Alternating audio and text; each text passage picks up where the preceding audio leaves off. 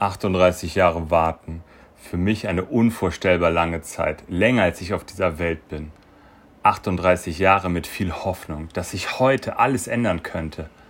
Aber nichts änderte sich. 38 Jahre mit viel Gewissheit, dass sich wohl doch nichts ändern wird.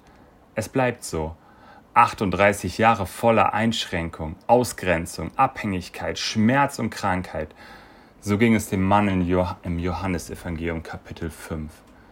Jesus heilte diesen Mann. Nach 38 Jahren Krankheit brauchte es nur einen Augenblick. Was für ein Wunder. Aber warum heilt Jesus erst jetzt? Warum erst nach diesen 38 Jahren? 38 Jahre warten für mich unvorstellbar. Worauf wartest du schon länger?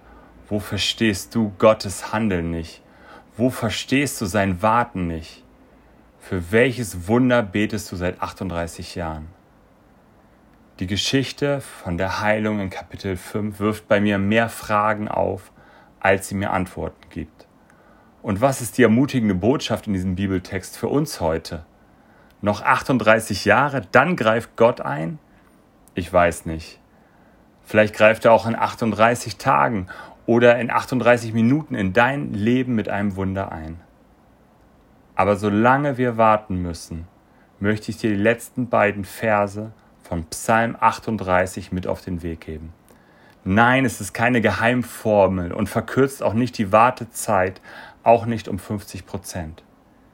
Es ist ein einfaches und tiefes Gebet, welches vielleicht schon der 38-Jährige aus unserer Geschichte regelmäßig betete. Psalm 38 Verlass mich nicht, Herr, mein Gott, sei nicht ferne von mir. Eile mir beizustehen, Herr, meine Hilfe. Dein Pastor Jonas Schilke.